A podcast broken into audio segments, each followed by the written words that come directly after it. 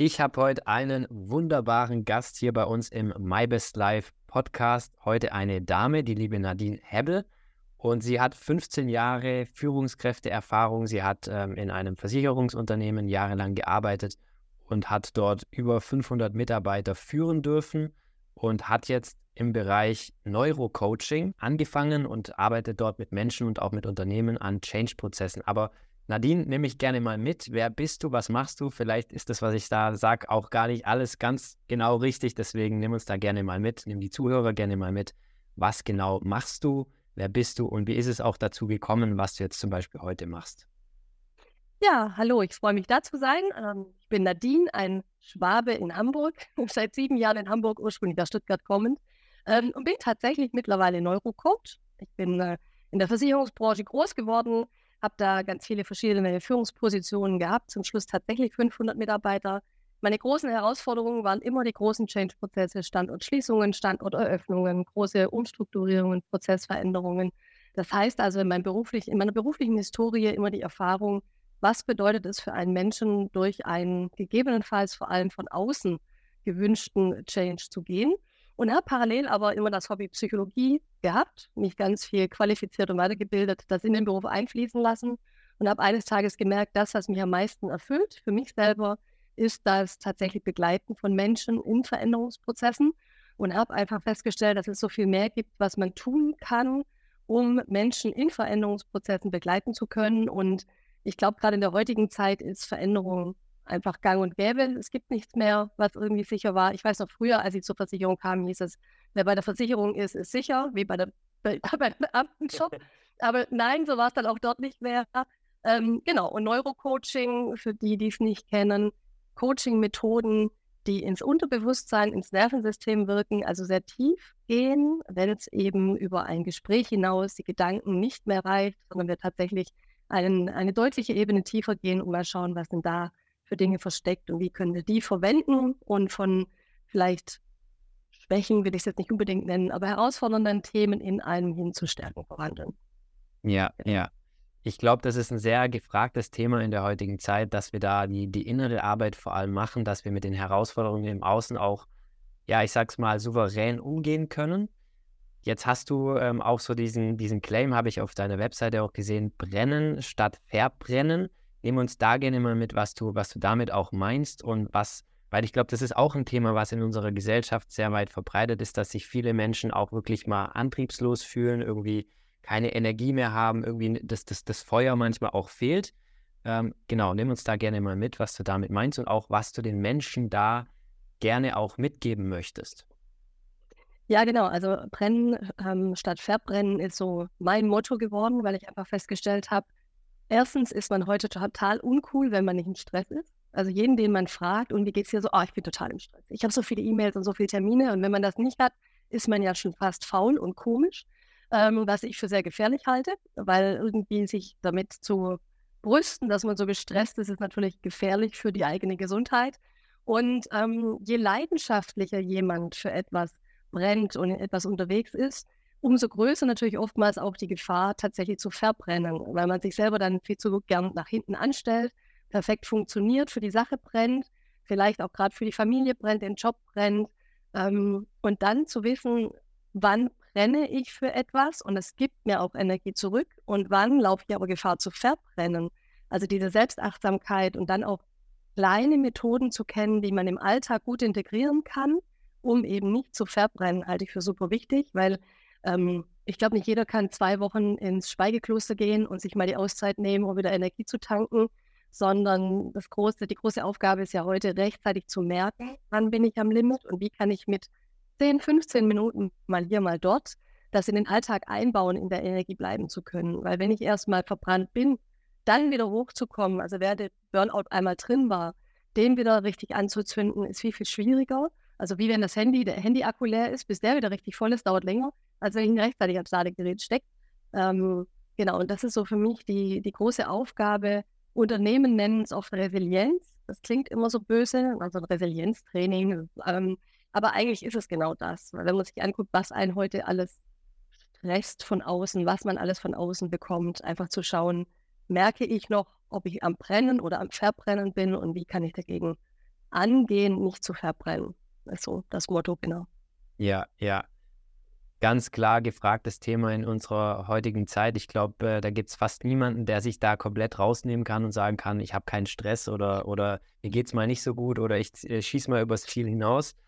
Was, was gibst du Menschen äh, gerne auch für Methoden äh, im Alltag mit an die Hand? Ich meine, es gibt Menschen, die jetzt vielleicht gerade in der Führungsposition sind oder aber die vielleicht äh, angestellt sind oder selbstständige Unternehmer, die haben auch viele Aufgaben. Ne? Die haben dann vielleicht auch mal eine Situation, wo das dann mal wirklich stressig werden kann.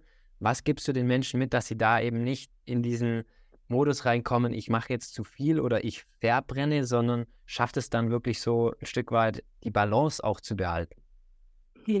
Also was, was ich für völlig verkehrt halte, ist ja immer glaubt, es dürfen nur acht Stunden Arbeit sein. Ne? Weil ich glaube, ähm, gerade wie du gerade schon gesagt hast, wenn ich für eine Sache brenne, kann ich unfassbar viel arbeiten. Auch ich habe in meinen Führungsjahren unfassbar viel gearbeitet und sie haben mich nicht verbrannt, weil ich so viel daraus ziehen konnte.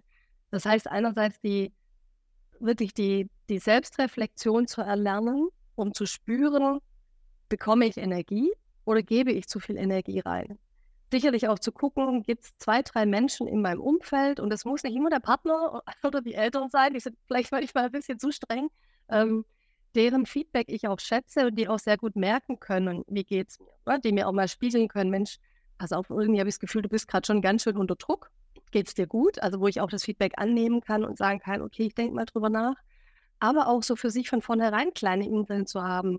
Ähm, das fängt schon morgens an. Also wenn ich in Seminaren bin und frage, wer alles das Handy als Wecker benutzt, dann gehen leider immer noch mindestens 80 Prozent der Hände hoch. Und wenn ich dann frage, wer glaubt, dass es entspannt ist, morgens erstmal durch den Newsfeed zu scrollen, da gehen dann auch immer noch alle Hände hoch.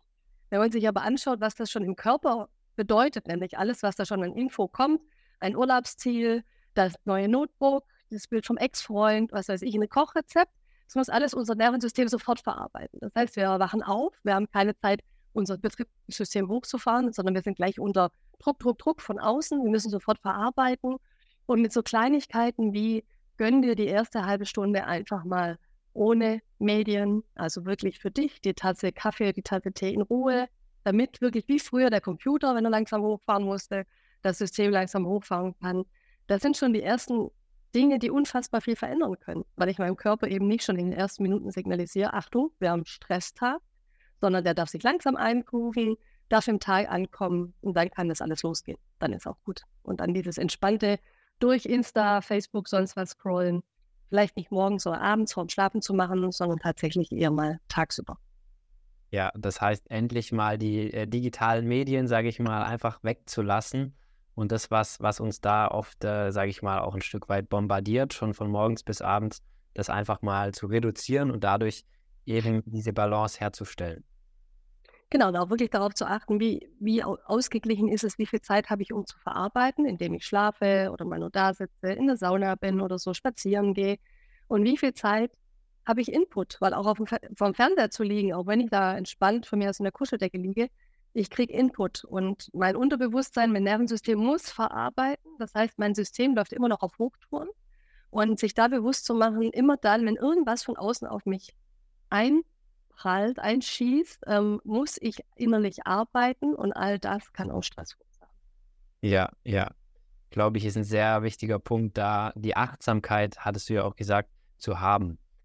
Wenn jetzt ein Mensch gerade, sage ich mal, vor Veränderungen steht, dann, dann, dann weißt du, dann weiß ich, äh, wir, die das äh, auch machen im Coaching-Bereich, dass da sehr, sehr oft, häufig Blockaden dazwischen stehen, ne, dass wir einfach unbewusste Glaubenssätze, Blockaden, Denkmuster haben, die wir irgendwo auflösen dürfen.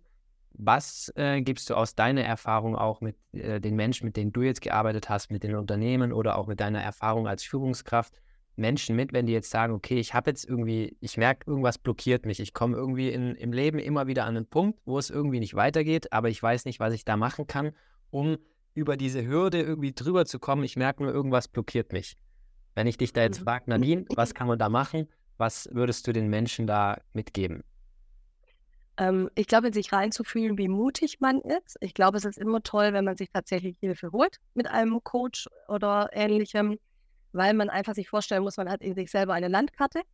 Und auf dieser Landkarte, auf diesen Straßen und Wegen sucht man die Blockade Man hat aber nur diese eine Landkarte und jemand von außen, der hat vielleicht für das gleiche Gelände eine andere Landkarte und sieht Wege, die man selber nicht sieht und sieht die Blockade im Gebüsch liegen. Man selber hat das Gebüsch da und sieht es nicht. Das heißt, der andere Dritte kann einem Fragen stellen, kann einem Blickwinkel geben, die man selber so nicht hat, bevor ich überhaupt tiefergehende Arbeit mache. Und dann ist es natürlich schon so, dass unser Nervensystem ja intelligent genug ist, dass es schlimme Dinge so perfekt weggepackt hat ins Unterbewusstsein, dass wir die natürlich mit unserem Bewusstsein, mit den Gedanken gar nicht finden können, sodass es oft mal helfen kann, tatsächlich Coaching-Instrumente zu haben, die einfach ein Stück tiefer gehen, die woanders ansetzen, um eine Blockade zu finden, die man vielleicht so perfekt verdrängt hat, dass sie einem gar nicht bewusst ist oder die so früh in den Kindheitsjahren entstanden ist. Ich hatte vor kurzem erst einen Coachie, da ist die Blockade im Alter von zwei entstanden. Daran hat die sich überhaupt nicht erinnern können, natürlich nicht. Aber als wir sie gefunden haben, gelöst haben, seitdem geht es ja einfach unfassbar viel besser. Und wenn man noch nicht unbedingt den Schritt zum Coach machen möchte, schreiben oder malen tatsächlich. Also alles, was raus darf, was nicht nur im Kopf rumschwirrt und in Gedankenkreiseln immer schlimmer wird, sondern tatsächlich, was man in, und wenn es unstrukturierte Worte sind, ein Blatt Papier, alle Worte, die einem so einfallen, einfach mal rauslassen oder malen, kann unfassbar verarbeiten, ähm, weil man einfach ja Dinge, die in einem rumschwirren, mal loslassen kann. Auch das schafft wieder Ruhe und immer wenn Ruhe in einem ist, traut sich das Unterbewusstsein wieder ein paar Informationen nach oben zu schwemmen. Und so kann ich auch eher eine Blockade wieder finden, als wenn sowieso schon so viel Unruhe da ist. Dann mhm. Denkt unser System, oh, lieber nicht noch mehr, ich behalte die Blockade mal schön für mich. Ja, das heißt, da praktisch Methoden zu finden, einmal, wie man sich der Blockaden bewusst werden kann, wobei das, wie du schon äh, gesagt hast, gleichzeitig manchmal auch herausfordernd ist, diese unbewussten Dinge zu erkennen, weil das das Unterbewusstsein so schön eingerichtet hat und gleichzeitig das dann auch zum Ausdruck zu bringen, da einfach aufschreiben, malen, verschiedene Formen da auch finden, die zu einem passen. Ne?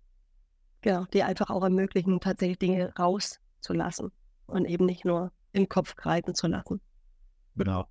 Jetzt hast du vorher das, das Stichwort Resilienz angesprochen, äh, was ja in unserer heutigen Zeit, glaube ich, jeder sehr gut gebrauchen kann. Der eine ein bisschen mehr, der andere ein bisschen weniger, weil es da natürlich vielleicht auch unterschiedliche Voraussetzungen individuell von jedem Menschen gibt, die schon da sind oder die eben noch entwickelt werden dürfen. Was würdest du jetzt sagen, ist heutzutage auch mit den Herausforderungen, die es in, in der Wirtschaft gibt, die, es, äh, die Veränderungen, die auch gerade sehr, sehr schnell passieren in unserer Welt, was ist so aus deiner Sicht die Nummer eins Fähigkeit, die jeder Mensch irgendwie erlernen darf oder, oder kultivieren darf, um in der Zeit einfach auch zurechtzukommen und diese Resilienz auch aufzubauen? Also ich glaube, was super spannend ist, die Resilienz hat ja, hat ja sieben Säulen. Wenn man sich anguckt, welche Säulen sind so die wichtigsten, dann glaube ich, ist es die Säule 1 mit Akzeptanz, nämlich einfach erstmal zu akzeptieren, dass die Situation ist, wie sie ist. Ja, ich möchte Corona auch nicht haben, aber es war nun mal da. Und jetzt konnte ich mich entweder stundenlang fürchterlich ausreden und sagen, ich will das nicht, ich will das nicht, oder ich kann sagen, okay, ich muss damit leben. Und diesen ersten Schritt zu machen, okay, ich akzeptiere, dass ich verlassen wurde, dass ich meinen Job verloren habe, dass alles teurer wird, was auch immer, hilft schon mal, weil ich anfangen kann, nach vorne zu schauen. Wenn ich so diese Tür zumachen kann in der Vergangenheit, ich hätte es lieber anders gehabt, nach vorne schauen, halte ich für sehr wertvoll. Und für mich die allerwichtigste Säule ist das Thema Eigenverantwortung. Nicht darauf zu warten, dass irgendeine Lösung von außen kommt, dass irgendwas im Außen passiert, sondern immer daran zu denken, ich lebe mein Leben, ich habe mein Leben selber im Griff und ähm, ich selber kann entscheiden, ob möchte ich diesen Beruf machen, möchte ich mit diesen Menschen zusammen sein, möchte ich dieses Hobby ausüben, was auch immer. Dann wird natürlich ein Mitarbeiter zu Recht an, an den Kopf werfen und sagen, ich brauche aber die finanzielle Sicherheit, ich brauche das Geld. Ähm, aber sich auch da klar zu machen, in dem Moment, wo ich sage, ich brauche dieses Gehalt, habe ich finanzielle Sicherheit über Freiheit für mich selber priorisiert. Wenn ich sage, mir ist Freiheit wichtiger, dann nehme ich meine 70 Euro, wandere nach Sri Lanka aus, da kann ich mit 70 Euro im Monat leben. Ähm, dann habe ich eine andere Art von Leben, ja, mhm. aber ich habe diesen Job nicht mehr. Und dieses, ich priorisiere klar für mich, ich bin mein eigener Macher und, und schaue mir an, was ist mir wie wichtig. Denn ich gibt einem eine unheimliche Kraft, weil man merken kann, naja, ich bin doch allein für mein Leben auch verantwortlich, was natürlich eine Pflicht ist. Da kommt niemand, der mich noch an die Hand nimmt. Aber ich habe auch alle Möglichkeiten, wenn ich mich tatsächlich dem Ganzen auch stelle und auch mal erkenne, dass ich auch die Macht darüber habe. Ne? Und dann eben auch in Lösungen zu denken, in, zu, in die Zukunft zu schauen und zu sagen, Mensch, ähm, welche Lösungen kann es denn geben? Also es gibt immer eine Lösung. Die ist vielleicht nicht immer ganz bequem und die ist auch nicht immer so, wie wir es uns vielleicht gerade vorgestellt hätten. Aber wenn man sie dann mal geht, geht meistens eine Tür auf, mit der man nicht gerechnet hat. Und es ist doch ganz schön viel besser, als man ursprünglich mal dachte. Aber den Mut zu haben, tatsächlich den Schritt auch nach vorne zu gehen und nicht auf der Couch zu sitzen und zu warten, dass irgendein Wesen dort oben im All schon irgendwas tun wird. Ich glaube, ähm, das ist ja. unfassbar wichtig. Ja. ja, auf jeden Fall. Das heißt, die Situation erstmal anzunehmen, zu akzeptieren, offen zu sein, da auch für Neues, dann die Verantwortung zu übernehmen und dann in die Umsetzung zu kommen. Sehr wichtig, auf jeden Fall. Wenn jetzt, wenn es jetzt einen Mensch gibt, der jetzt hier gerade zuhört und sich sagt, hey, ich will richtig hoch hinaus, ich will ähm, auch vielleicht Führungskraft sein oder ich will in den nächsten Jahren einfach auch was Großes erreichen, was würdest du den Menschen mitgeben, die, weil am Ende ist es ja, sage ich mal, geht es ja sehr, sehr stark auch darum, sich selber auf dem Weg zu führen. Ne? Eine gute Führungskraft zu sein bedeutet ja auch, sich selber auf dem Weg führen zu können. Was würdest du da sagen, sind so die drei Bausteine, die du den Menschen, die wirklich hoch hinaus wollen, die wirklich Gas geben wollen, äh, mitgeben möchtest? Also auf jeden Fall sich immer wieder zu fragen, warum. Ähm, und es gibt diese schöne Übung, wenn ich etwas möchte, mich zu fragen, warum, nochmal zu fragen, warum und nochmal zu fragen, warum, um wirklich an den Kern dessen, was treibt mich an, ranzukommen. Denn es ist ein riesen Unterschied, ob ich Führungskraft werden will, weil ich Menschen bewegen will, erfolgreich sein will oder ob ich viel Geld verdienen will.